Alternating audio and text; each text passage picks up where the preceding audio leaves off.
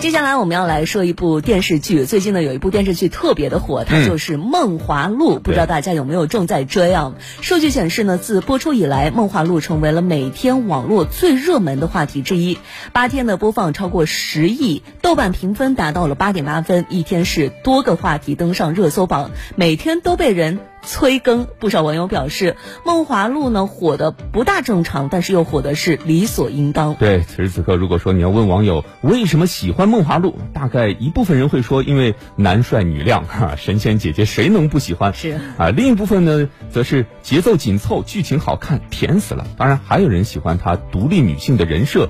还有人钟情他实景拍摄，细节满满，等等等等。没错，《梦华录》之所以大火，一定程度上呢，也和久未露面的刘亦菲有关。嗯，多年前未成年的刘亦菲，凭借着《金粉世家》、还有《天龙八部》、《仙剑奇侠传》以及《神雕侠侣》等多部电视剧，在剧中精彩的表演，成为了大众心目当中的神仙姐姐。但是自此之后呢，她便再无电视剧播出，只是偶尔在大荧幕上露一个脸。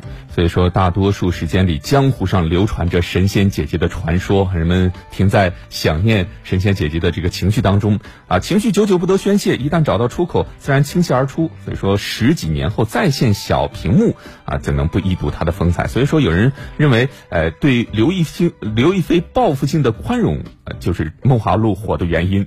嗯，当然，理性来看啊，如果说单纯的喜欢某几个演员，还不足以支撑一部剧持久的热度。嗯，对于《梦华录》的喜欢呢，最重要的还是在于大众对于近些年古偶剧的不满。看古代偶像剧，其实本来就是一种消遣，一种放松。但是在过去的一段时间，一些剧情比较的低幼，一些布景比较敷衍，还有一些演员不够亮眼。此外，还有一些表演是着实让人看了有些尴尬，实在是辣眼睛。嗯，所以说人们当然也不会给自己找不痛快了。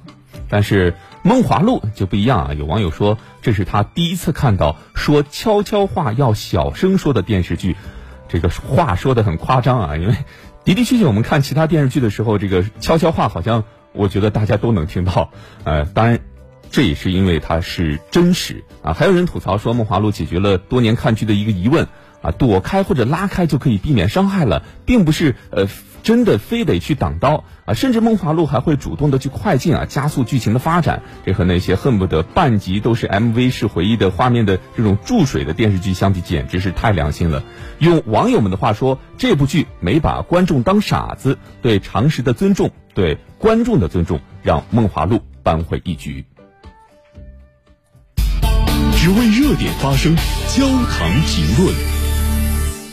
随着大众对于视觉审美和观剧的情绪有了更高的要求，美而爽也成为了一种追剧的新潮流。无处不在磕 CP 的氛围里，网友怎能放过这部情意绵绵的剧呢？从观感上来说，《梦华录》的主角配角都十分的赏心悦目。刘亦菲和陈晓两人，无论是比肩而立，还是形单影只，在亭台阁榭的映衬之下，都可谓是一幅雅致的山水人物画。此外呢，柳岩、凌云等演员看上去也是颇为舒心，美人美景相融，自然吸睛。同时呢，在剧情的设计上也是看得爽。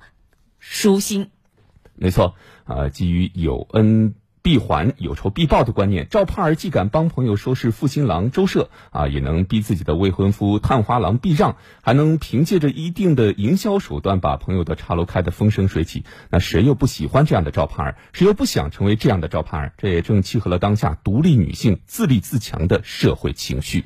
没错，所以说呢，《梦华录》之所以火，或许起源于观众报复性，当然这个报复性打引号啊，报复性的昵称和对于近些年劣质古偶剧的反抗，但终究还是大众对于优质电视剧的渴求和认同，以及不失娱乐性、观赏性的同时，对于深刻的社会情绪的浅浅映射。